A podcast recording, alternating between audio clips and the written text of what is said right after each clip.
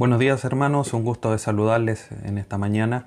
Les invito a que inclinen su rostro, vamos a orar para poder pedir al Señor que nos dirija en el estudio de esta mañana. Padre Santo, te agradecemos este tiempo que tú nos concedes de estar nuevamente, Señor, congregados para poder ser instruidos a través de tu palabra. Te rogamos, Señor, que tú a través de tu Espíritu Santo nos ilumines para poder comprender la verdad de esta mañana que vamos a estudiar para poder seguir transformando nuestro carácter a la semejanza de nuestro Señor Jesucristo. Háblanos, enséñanos, redargúyenos, Padre Santo, como nos enseña tu palabra que ella hace, para poder ir perfeccionando nuestros caminos.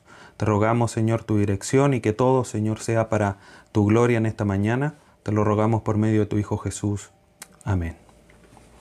Hermanos, el título del sermón de esta mañana es Un carácter con esperanza un carácter con esperanza.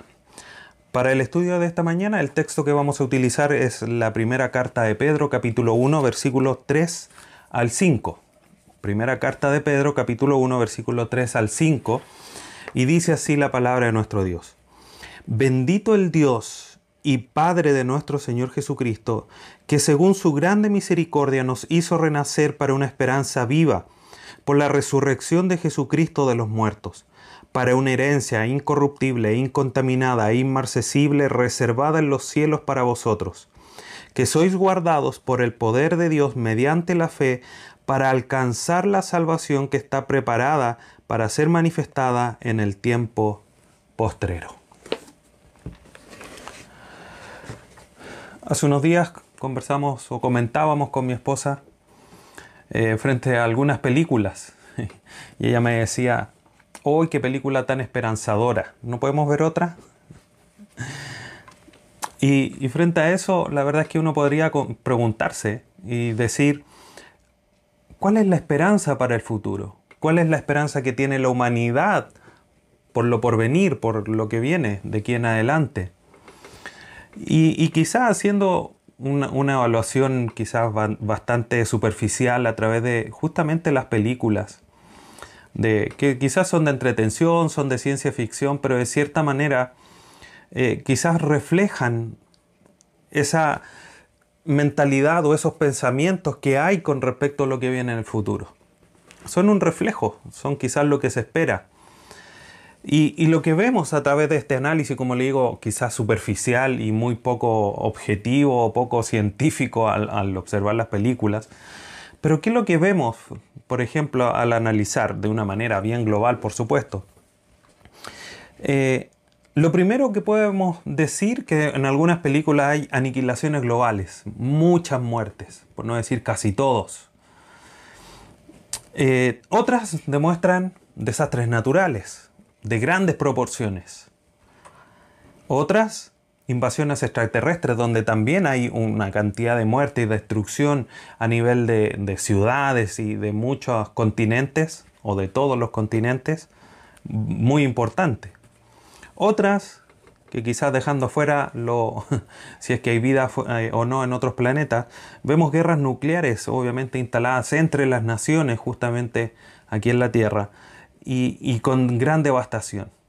Y eso por nombrar algunas de las cosas que manifiestan las películas y que hoy día nos hace meditar frente a otras cosas que muestran, que la verdad es que como que no hay mucha esperanza en cuanto a lo futuro frente a este análisis. Y obviamente no voy a mencionar ninguna película, no es el propósito. Entonces, frente a esto que vemos en estas películas, este análisis global, nos podríamos preguntar y decir, ¿qué seguridad existe entonces ¿La humanidad tiene alguna, alguna esperanza en el futuro? ¿Ninguna esperanza? ¿Poca esperanza? Y la verdad es que eh, preguntándonos esto, miramos y analizamos quizás a nuestro alrededor y vemos en dónde la gente está buscando esperanza. Y la verdad es que quizás la esperanza, y aquí vamos a ir de cosas quizás menores a cosas de gran escala, la búsqueda que está haciendo la humanidad en cuanto a la esperanza futura ha llegado en varios ámbitos. Primero, trasladarse a otros planetas.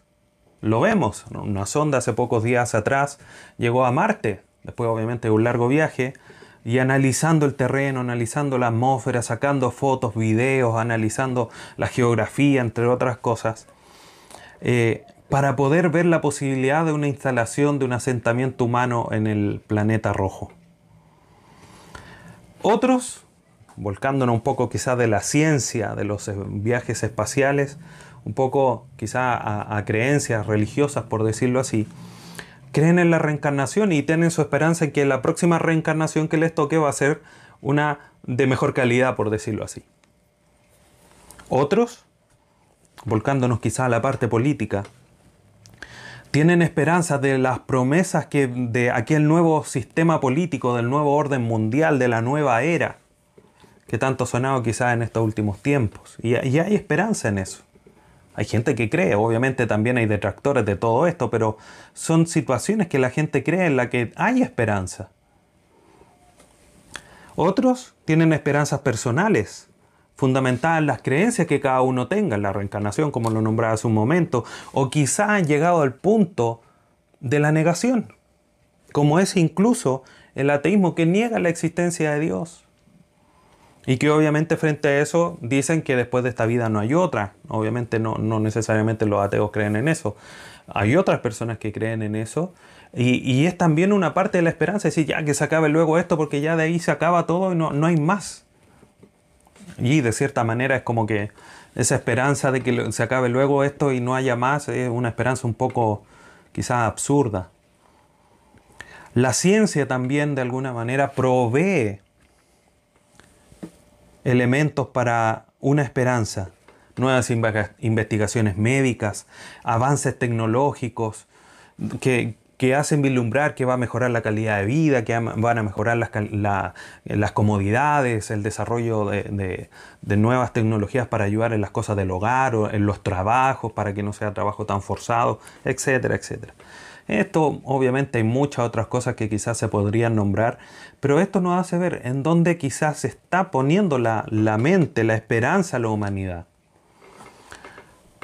Pero frente a esta situación, frente a esta situación que vemos donde la, manifestación quizás no tan concreta de las películas nos hace ver que no hay mucha esperanza, donde están poniendo la esperanza, vemos toda esta realidad y nos podemos preguntar, ¿qué tan esperanzadora es este tipo de esperanza en la que están poniendo la esperanza? por decirlo así. O dicho de otra manera, ¿qué tan esperanzadoras son estas cosas en las que están buscando esa tranquilidad, esa paz, que finalmente es lo que trae la esperanza?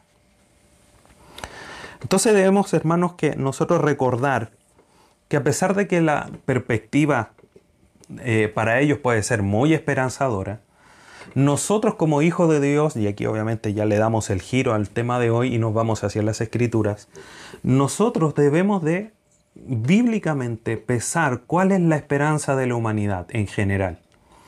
Y la realidad es que este mundo, si no tiene a Cristo, no tiene ninguna esperanza.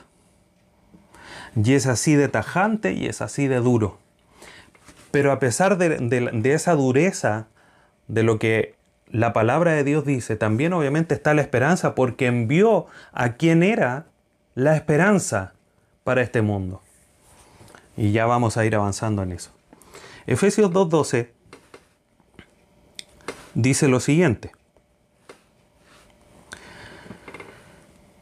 En aquel tiempo estabais sin Cristo, alejados de la ciudadanía de Israel y ajenos a los pactos de la promesa, sin esperanza y sin Dios en el mundo. Esa es la condición del ser humano. Sin Cristo, sin ciudadanía, sin esperanza, ajeno a las promesas, etcétera, etcétera. Esa era la realidad de aquellos que no conocen a Cristo.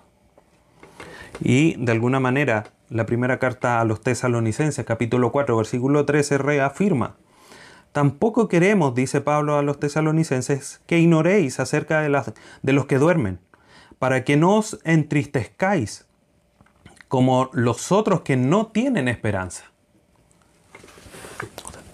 Dicho de otra manera, gracias a Dios en su maravillosa lección que ha traído todos los beneficios que nombra Efesios 1 y varios pasajes más, uno de los beneficios, una de, de las consecuencias o los resultados de la elección de Dios para nuestra vida es que nosotros tengamos esperanza.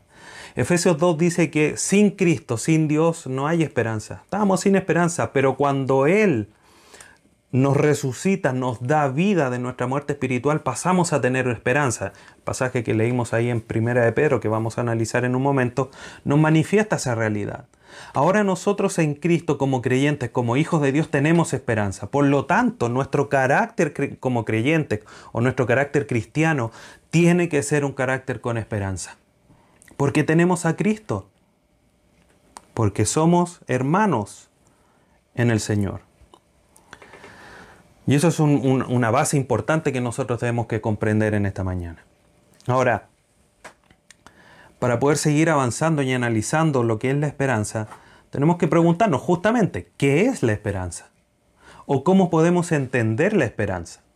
Y en ese sentido vamos a ver algunas definiciones. Primero, la Real Academia de la Lengua Española define esperanza de la siguiente manera. Dice, estado de ánimo que surge cuando se presenta como alcanzable lo que se desea. Esa es la definición de la Real Academia de la Lengua Española cuando algo que uno desea se presenta como alcanzable, cuando hay una posibilidad de tenerlo. Pero solamente pasa como una posibilidad, no como una seguridad. Y ya vamos a ver por qué esto que le estoy comentando es importante. El nuevo diccionario bíblico dice lo siguiente con respecto a la esperanza. Es descrita como la espera de algo que no se ve pero que ha sido prometido. Y ahí ya empezamos a notar esta diferencia que les comentaba. Una cosa es tener una posibilidad remota de alcanzar algo y eso ya es esperanza para la, lengua española, pero otra cosa es lo que las escrituras nos dicen. Y este diccionario, nuevo diccionario bíblico ilustrado, nos dice que es esperar algo que no se ve, pero que ha sido prometido. O sea, es algo que de cierta forma es seguro. El gran diccionario enciclopédico de la Biblia define la esperanza diciendo, denota por lo general el deseo y la expectación de un bien, sea terreno o celestial. Cuando hablamos de expectación, cuando estamos expectantes de algo, es porque algo va a suceder y es seguro que va a suceder. Por ejemplo, cuando sentimos que un auto frena y desliza sus ruedas por el pavimento haciendo un, sonido tan particular que no voy a realizar en este momento, nosotros lo escuchamos y como que cerramos los ojos y, vamos a escuchar el golpe de los autos. Eso es expectación, porque es 99,9% seguro que viene un golpe. Obviamente muchas veces no sucede, gracias a Dios. Pero de cierta manera eso eh, manifiesta la esperanza cristiana que nosotros tenemos. ¿Por qué? Primera carta a los Corintios capítulo 9, versículo 10 dice, ¿o lo dice enteramente por nosotros? Pues por nosotros se escribió, porque con esperanza debe arar el que ara. El que ara la tierra tiene la esperanza, o de cierta manera la seguridad, de que va a cosechar. Continúa diciendo, y el que trilla con esperanza de recibir el fruto el que trabaja la tierra tiene la esperanza de un par de meses o en el tiempo que, dependiendo de qué es lo que siembre, va a recolectar del fruto de lo que está trabajando o por lo que está trabajando. Entonces la esperanza cristiana es una esperanza que tiene esto de expectación, que tiene esto de seguro, porque el que nos prometió es Dios, que no miente. El que prometió es Dios y Dios cumple su promesa porque las dejó escritas y su palabra no pasará hasta que se cumpla absolutamente. Eso nosotros lo sabemos. Por lo tanto, existe esta gran diferencia entre tener una posibilidad de alcanzar algo y tener la esperanza divina, bíblica, espiritual de que vamos a recibir eso. Y eso es una gran diferencia. Es confiar que se va a cumplir, por lo tanto, la esperanza bíblica, más que una esperanza de algo que se va a cumplir, es la espera de lo que se va a recibir. Y eso hace una diferencia gigante, porque vamos a recibir lo que se nos ha prometido. Por lo tanto, ya analizando de esta manera, solamente con estas definiciones, podríamos decir que el carácter del creyente, el carácter con esperanza, es un carácter expectante de las promesas de Dios. Es un carácter que está seguro de que va a recibir lo que Dios ha dicho que va a dar. Y es ahí donde nosotros tenemos que manifestar nuestra seguridad en la esperanza. Ahora, ¿cómo lo hacemos? Ya lo vamos a ir viendo al final de lo que estamos estudiando. Esta seguridad de la esperanza, queridos hermanos, es la base de, nuestra esperanza como creyentes, porque hace la distinción al final del día. No estamos esperanzados ni en deseos, ni en intuiciones o en cosas semejantes, sino que nosotros, nuestra esperanza es la certeza de que Dios va a cumplir. Y soy enfático y quizás reiterativo en esto porque es lo que tiene que manifestarse en nuestro carácter con esperanza esa seguridad de que Dios va a cumplir, porque Él va a cumplir. Debemos de vivir expectantes de las promesas de Dios. John MacArthur comenta lo siguiente. La esperanza es la actitud espiritual que nos hace mirar al futuro confiadamente y nos motiva a ir en pos de la semejanza de Cristo con un esfuerzo máximo. Esa es la esperanza, queridos hermanos, que nosotros debemos comenzar a analizar y a manifestar en nosotros. Si tenemos una esperanza en lo que Dios ha prometido, esa esperanza tiene que llevarnos a trabajar arduamente, con el máximo esfuerzo, en tener el carácter de Cristo, en tener el carácter espiritual adecuado que Dios ha manifestado a través de su palabra. Porque ese trabajo no va a ser en vano porque va a ser en pro de algo que es seguro en el futuro. Ahora nos podríamos preguntar nosotros, ¿por qué es tan firme nuestra esperanza? ¿Qué tiene nuestra esperanza que no tengan las otras esperanzas? por decirlo así. Y es aquí donde vamos a analizar muy rápidamente, por supuesto, como lo hemos hecho, y obviamente aquí hago un paréntesis, los análisis que hemos hecho obviamente son respetando el contexto, el, orden del texto, el, mensaje de la carta, a pesar de ser un mensaje de cierta manera superficial, obviamente es eh, adecuado a la hermenéutica y a la exégesis correspondiente. Cierro ese paréntesis, pero creo que era necesario ir eh, mencionándolo. Entonces, aquí el pasaje que hemos leído de la primera carta de Pedro, capítulo 1, del 3 al 5, nos manifiesta esta realidad de la esperanza cristiana. Obviamente hay muchos otros pasajes que lo hablan, pero este es el pasaje que vamos a utilizar en esta mañana. Dice, y lo leo, leo el versículo 3, primera carta de Pedro capítulo 1. Bendito el Dios y Padre de nuestro Señor Jesucristo, que según su grande misericordia nos hizo renacer para una esperanza viva, por la resurrección de Jesucristo de los muertos.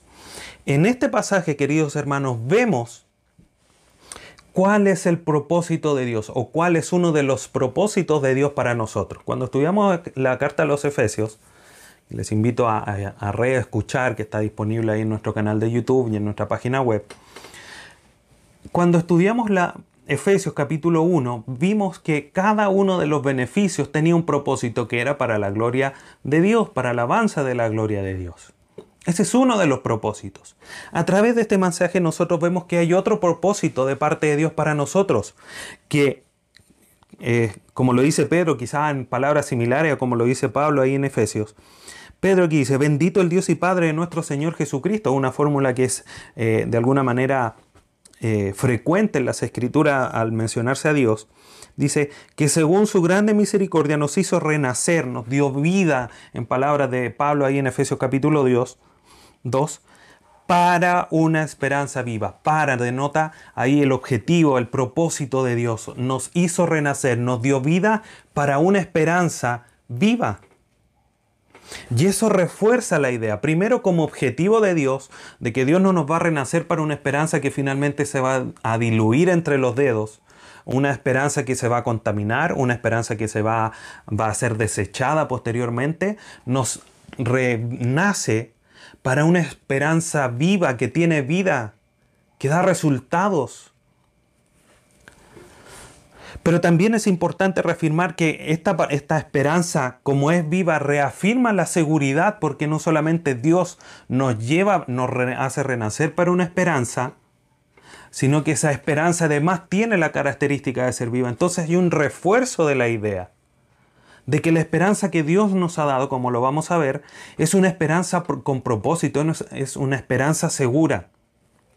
Y lo vemos en el resto del pasaje, el capítulo 2, el versículo 4, perdón, el segundo versículo que leímos, habla que hay una herencia y esa herencia es incorruptible, incontaminada, inmarcesible, reservada en los cielos para vosotros. Dicho de otra manera, la herencia que nosotros vamos a recibir es segura, si tuviéramos que decirlo en una sola palabra. No se va a contaminar, no se va a marchitar, nadie la va a contaminar, no la van a robar, no la van a disminuir, etcétera, etcétera. Distinto una herencia que nosotros quizás como hijos estamos esperando de nuestros padres, eh, lo voy a manifestar así, obviamente eh, es un ejemplo solamente, pero esperamos quizás una herencia. O creemos que puede llegar algo de herencia.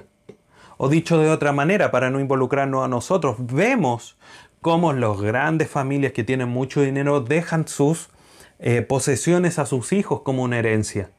El punto es que la herencia, cuando el hijo recién nace, no es igual a la herencia que cuando el padre fallece y le deja a los hijos. Por ejemplo, si pensamos en un vehículo, el vehículo pierde su valor. La casa se echan a perder. Las cañerías, los pisos, etcétera, las techumbres. Quizás el dinero puede ir creciendo, pero porque hay inversiones hechas pero las monedas son variables, se devalúan, vuelven a subir sus precios. Entonces no es una herencia que es segura. La herencia que nosotros tenemos en nuestro Padre Celestial, en nuestro Padre Eterno, es segura. Porque no se contamina, no se marchita, no tiene cambios. Es tal cual como la estableció nuestro Dios antes de la fundación del mundo para que nosotros fuésemos hechos herederos. Y por la cual el Espíritu Santo nos asegura esa herencia. Efesios capítulo 1. Entonces vemos esta realidad, la herencia es segura, pero también vemos en el versículo 5 que la salvación nos es segura. Dice que soy guardado por el poder de Dios mediante la fe para alcanzar la salvación que está preparada para ser manifestada en el tiempo postrero. Dios nos guarda, nos protege para que nosotros vivamos la manifestación plena y completa de la salvación para la que, cual Él nos ha hecho renacer. Por lo tanto, vemos en, el, en el, toda la idea de este pasaje que hemos leído seguridad por todos lados. Esperanza viva, segura, entre comillas, o entre paréntesis, una herencia que también es segura porque no va a cambiar, y una salvación que también es segura.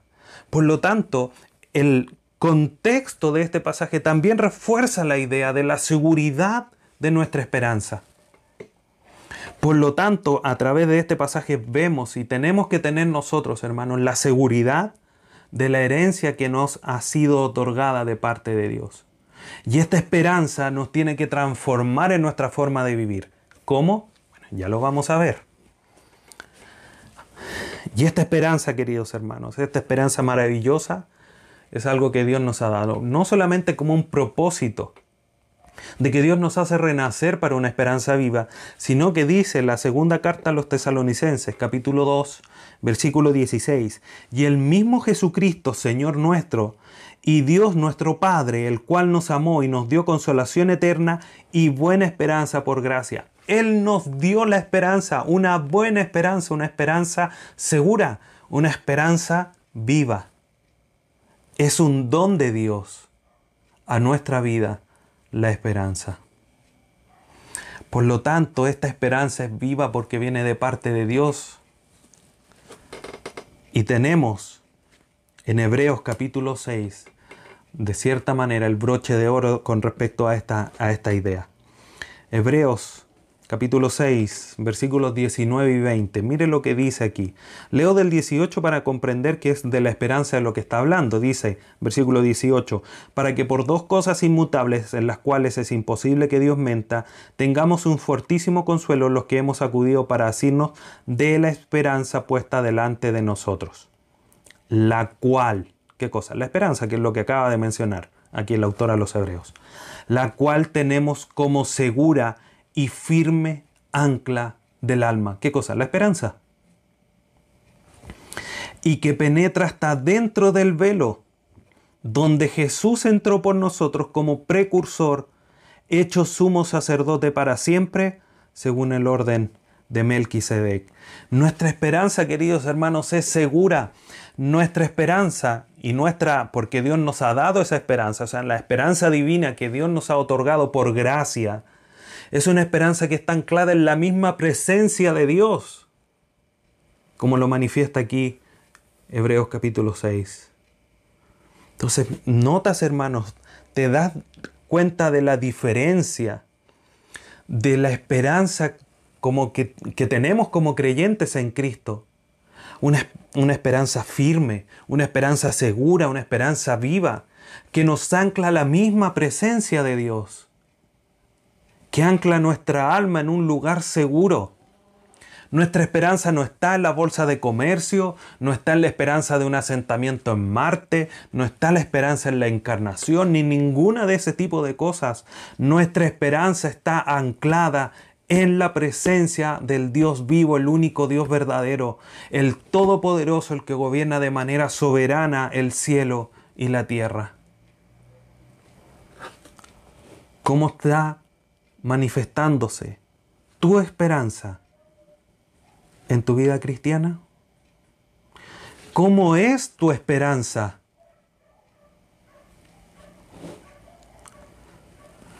Otra pregunta que nos podríamos hacer en esta mañana es ¿qué otras características tiene la esperanza que nos ha dado Dios o nuestra esperanza?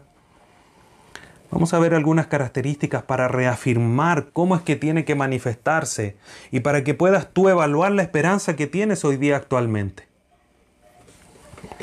Ya hemos manifestado, la, una de las características más importantes es un don de, Dios, ya lo, lo vimos ahí en la segunda carta a los tesalonicenses.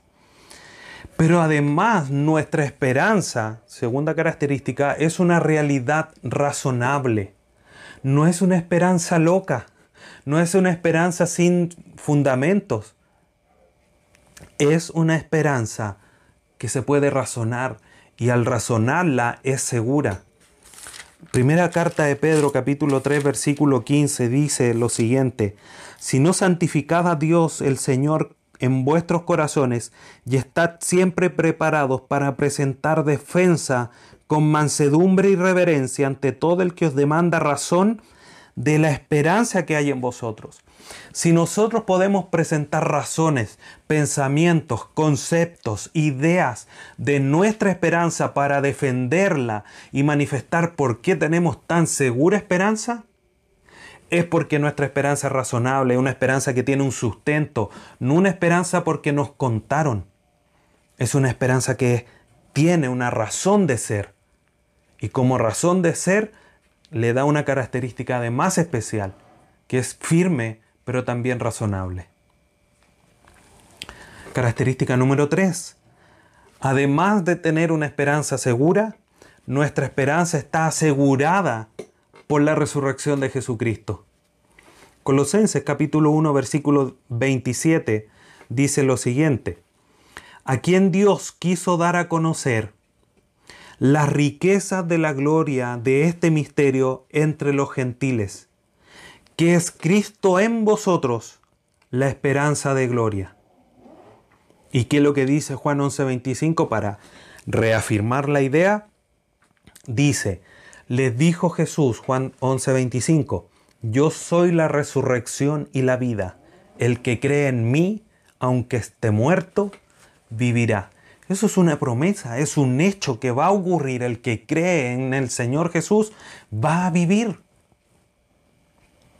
Y como Cristo vive, porque Él resucitó de los muertos, en la resurrección de Jesucristo nuestra esperanza es nuestra esperanza de eh, nuestra esperanza de gloria, como dice Colosenses 1. La resurrección de Jesucristo nos da esperanza porque si Jesucristo resucitó siendo hombre igual que nosotros, nosotros también vamos a ser resucitados un día porque Él es la primicia de la resurrección. Entonces tenemos una esperanza que es dada por Dios, que es una realidad razonable, que está asegurada por la resurrección de Cristo. Característica número cuatro, la esperanza segura que tenemos es confirmada por el Espíritu Santo en nosotros. Hermano, si tú no tienes seguridad de la esperanza que tienes o no tienes esperanza, estás mal. Porque mira todas estas características maravillosas de la esperanza. Y esto tiene que moldear nuestra vida de una manera correcta. Ya vamos a ver cómo. Romanos 15, 13 dice lo siguiente. Y el Dios de esperanza os llene de gozo y paz en el creer, para que abundéis en esperanza por el poder del Espíritu Santo. Mira qué hermoso, hermano. Dios, el Dios de esperanza, llene de gozo, de paz, para que abundemos en esperanza. ¿Estás abundando en esperanza? Dios quiere que abundemos en esperanza y no por cualquier poder, no por tus capacidades, no por los ahorros que tengas, en el banco, no por las acciones que tengas, no por la herencia que te pueda venir, no por la seguridad de la salud que tienes. No. La seguridad, la abundancia de nuestra esperanza es por medio del poder del Espíritu Santo. El mismo poder del Espíritu Santo que levantó a, Jesucristo de los muertos es el que habita en nosotros, el que ha hecho templo en nosotros el Espíritu Santo. Y si tú no tienes esperanza es porque estás contristando al Espíritu Santo en tu corazón. Y eso es pecado. El Espíritu Santo maravilloso que nos asegura la herencia incontaminada, inmarcesible, es el que nos da la seguridad de o nos da la, el poder para abundar en esperanza. Característica número 5. Nuestra esperanza es fortalecida por medio de las pruebas, de las situaciones difíciles. Romanos 5. Y no solo esto, dice Pablo, sino que también nos gloriamos en las tribulaciones, en las pruebas, las dificultades, en las angustias, sabiendo que las tribulaciones producen paciencia. Y la paciencia produce prueba. Y la prueba esperanza. Y la esperanza no avergüenza. Están las situaciones difíciles en tu vida. Para que generen en ti paciencia. Para que generen en ti esa paciencia, genere prueba. Esa, esa prueba no es la prueba propiamente tal de las situaciones difíciles, sino que es el carácter, es, es una demostración es algo observable, una prueba. Y esa prueba, ese carácter nos lleva a tener esperanza. Gózate. Y por eso, imagínense, como dice en el versículo 3, y no solo esto, sino que también nos gloriamos en las tribulaciones. Porque saben que finalmente las tribulaciones, las situaciones difíciles, producen al final esperanza, una esperanza segura, una esperanza viva, una esperanza que está asegurada por la resurrección de Cristo, una esperanza que está confirmada por el Espíritu Santo en nosotros. Y finalmente, como sexta característica de nuestra esperanza, es que produce gozo. Y mira cómo se va encadenando, cómo se va articulando cada uno de los elementos de nuestro carácter. Hoy día estamos hablando que tenemos que tener un carácter con esperanza, pero este, este carácter con esperanza nos produce gozo, un carácter gozoso. Y si vemos tan grande esperanza dada por Dios a nosotros, tenemos que ser agradecidos. Y si tenemos esta seguridad en nuestra esperanza, tenemos que ser fuertes y valientes, pero siempre con humildad. Y se nos va enlazando todas las características de nuestro carácter que tienen que manifestarse hacia afuera, como creyentes, que van madurando, que van creciendo,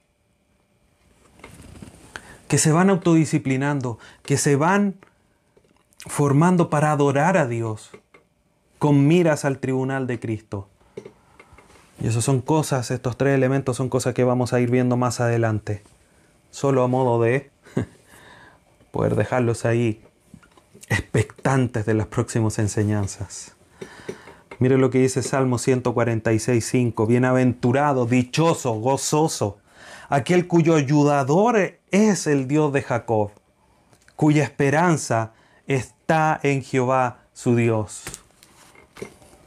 ¿Dónde está tu esperanza? ¿Dónde está anclada tu esperanza? ¿Es tu esperanza firme? ¿Es tu esperanza segura? Los hermanos, analiza lo que acabamos de mencionar. La esperanza que nos ha dado Dios es maravillosa. Mira, tiene una procedencia eterna. Es razonable, es segura, está asegurada además, se fortalece a través de las pruebas, produce gozo. ¿Ves estas características en la esperanza que provoca cualquier cosa de este mundo? Y la respuesta es absolutamente no. Tu, tu, esperanza como creyente tiene que ser Cristo, tiene que ser Dios. Él es el Dios de esperanza.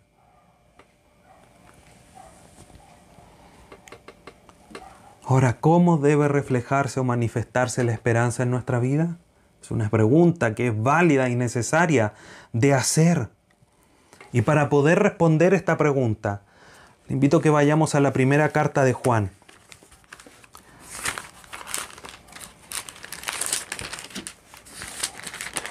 Primera carta de Juan capítulo 2 versículo 28. Vamos a ir leyendo algunos versículos, cinco versículos de, de aquí en adelante, y vamos a ir analizando. Vamos a leer de Juan capítulo 2, versículo 28 a Juan capítulo 3, versículo 3. Hago un paréntesis. Cuando hay títulos, los títulos no son inspirados. La, carta que fue escrita no tenía títulos entre medio. Tenemos que leerla de continuo. Entonces eso es algo importante que debemos de mencionar, que debo de mencionarles, porque muchas veces nos quedamos y cortamos muchas veces las ideas de nuestra lectura con los títulos que tienen. Y hay que ser cuidadoso con eso. No quiero decir que los títulos sean malos, no, pero hay que ser cuidadoso al leer y vamos a ver cómo se manifiesta eso a través de la lectura de este pasaje. Cierro ese paréntesis. Vamos a leer entonces los cinco versículos para comprender la idea general y después responder la pregunta. ¿Cómo debe reflejarse la esperanza en nuestra vida? Leemos. Juan capítulo, primera carta de Juan capítulo 2 versículo 28. Y ahora hijitos, permaneced en él para que cuando se manifieste tengamos confianza para que en su venida no nos alejemos de él avergonzados. Si sabéis que Él es justo, sabed también que todo el que hace justicia es nacido de Él. Mirad cuál amor nos ha dado el Padre para que seamos llamados hijos de Dios. Por esto el mundo no nos conoce, porque no le conoció a Él. Amados, ahora somos hijos de Dios y aún no se ha manifestado lo que hemos de ser, pero sabemos que cuando Él se manifieste seremos semejante a Él, porque le veremos tal como Él es. Versículo 3. Y todo aquel que tiene esta esperanza en Él, se purifica a sí mismo, así como Él es puro. Cinco versículos, cinco puntos de cómo reflejar la esperanza en nuestra vida.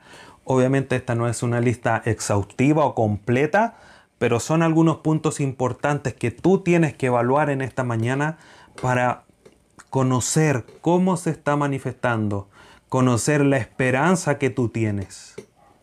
Versículo 28 de Juan 2 nos dice que una manifestación, una manera de la que se refleja la esperanza en nuestra vida es a través de la perseverancia.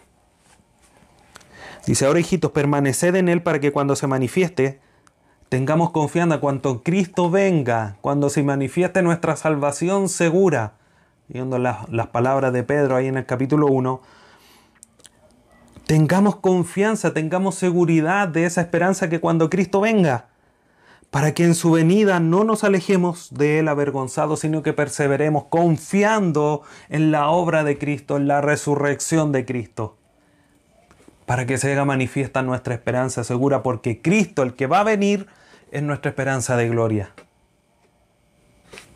Perseverantes hasta el, final.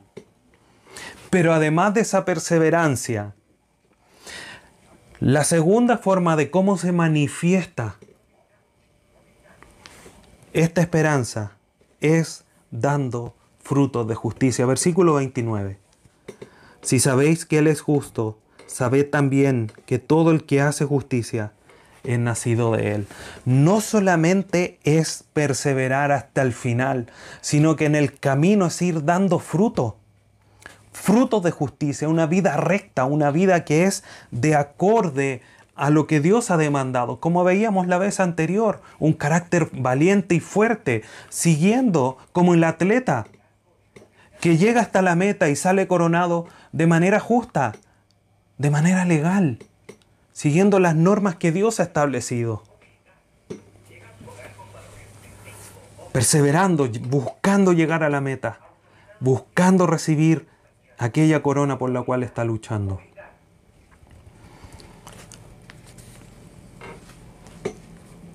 capítulo, versículo 1, perdón, del capítulo 3, tercera característica o tercera forma, mejor dicho, de manifestar la esperanza es a través del amor. Dice, mirad cuál amor nos ha dado el Padre, para que seamos llamados hijos de Dios. Por esto el mundo no nos conoce, porque no le conoció a Él. Mirad cuál amor nos ha dado el Padre. Él nos amó primero para que nosotros podamos amar. Y cuando amamos a nuestros enemigos, hacemos la diferencia y manifestamos este gran amor con que nos amó Dios. Y de esa manera nos van a decir, este algo extraño tiene, porque ama al que, el que le ha hecho daño. Y eso es una, es una manifestación natural del amor de Dios que ha puesto en nosotros. Porque así es el amor de Dios, nosotros habíamos pecado en contra de Él. Lo habíamos humillado, lo habíamos ofendido de una manera tremenda. Pero Él dio a su Hijo para que nosotros pudiésemos ser llamados sus hijos. ¿Qué más grande amor? Versículo 2. Amados, ahora somos hijos de Dios y aún no se ha manifestado lo que hemos de ser, pero sabemos que cuando Él se manifieste seremos semejante a Él porque lo veremos tal como Él es. Filipenses 1 nos manifiesta la idea de que aquel que comenzó la buena hora la culminará hasta el día de Jesucristo. Estamos en ese proceso y nosotros debemos de manifestar la esperanza buscando ser semejantes al Señor Jesucristo. Aquel que piensa que se puede sentar en el sofá, acostar en la cama, dormir una siestecita mientras el Espíritu Santo trabaja en nosotros, ese no ha comprendido la obra de Dios en nosotros. Porque no, yo quiero ser, hermanos, y espero que ustedes también, un actor principal en, la, en el trabajo del Espíritu Santo para llevarme a la semejanza de Cristo y no quedarme sentado. Porque puedo estar siendo muy engañado al pensar solamente por estar sentado. Nosotros tenemos la responsabilidad de buscar, de leer, de orar, de transformarnos, de abandonar el pecado, de arrepentirnos de nuestros pecados y transformar nuestra vida. Es verdad que es el Espíritu Santo que obra en nosotros. Pero ¿cuánto estamos deseando? Aquel que desea ser igual al Señor Jesucristo batalla día tras día para mortificar el pecado y ser cada día más semejante a su Señor. Versículo 3. Quinta manifestación de la esperanza en nuestras vidas. Y todo aquel que tiene esta esperanza, en él se purifica a sí mismo, así como él es puro. El propósito de Dios para nuestra vida desde antes de la fundación del mundo, Efesios capítulo 1, versículo 4, es que nosotros seamos puros y sin manchas delante de Él. Versículo 4 y 5 de Efesios 1. Y ese es el propósito de Dios para nosotros. Si tú no estás buscando ser puro y sin mancha, es porque no has tomado el propósito eterno de Dios para tu vida, para hacerlo realidad, buscando la semejanza en nuestro Salvador, pero también buscando la santidad sin la cual nadie verá a Dios. Pero cuando tenemos la esperanza segura, viva, en nuestro Señor Jesucristo nos purificamos, nos lavamos, vamos en santidad porque yo quiero verle, quiero estar allá en el estado eterno, quiero ver la gloria de Dios perfecta, ajeno a esta vida de pecado.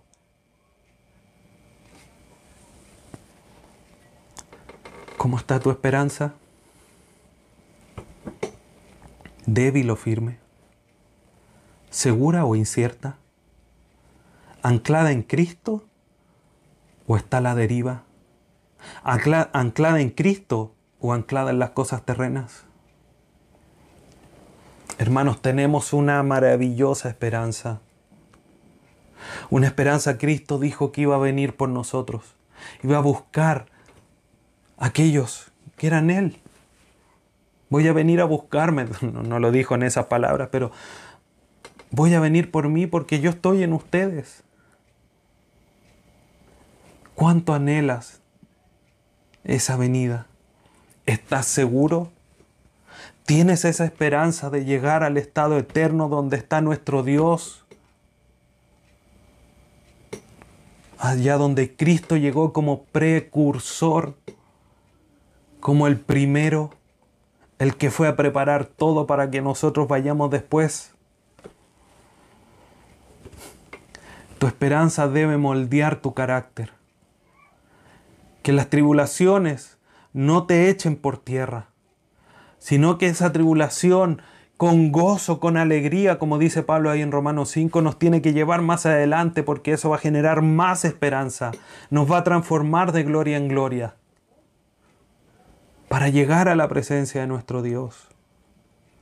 Y el cumplimiento, queridos hermanos, de esa esperanza puede ocurrir en cualquier momento es inminente, estamos expectantes del cumplimiento de la promesa de Dios. Está aquí a la vuelta de la esquina la venida de nuestro Señor Jesucristo. ¿Cómo se está manifestando esa realidad en tu vida? Si el Señor viniese, y permíteme que lo ponga de esta manera, si Cristo viniese en cinco segundos más o en un minuto más, ¿qué harías tú? ¿Qué harías tú? Y tu respuesta puede notar mucho. Porque si tu respuesta es avisarle, si tu respuesta es aquí, Cristo viene, arrepiéntete de tus pecados. Reconócele a Él, ora al Señor. Esa sería alguna, alguna manifestación razonable de la venida de nuestro Señor. Salir huyendo, eso obviamente no sería una opción. Cristo está a la vuelta de la esquina, querido hermano. ¿Cómo está manifestándose esa esperanza? ¿Cuánto estás rogando al Señor día y noche para luchar y vencer tus pecados? Para que cuando Él venga te encuentre en santidad.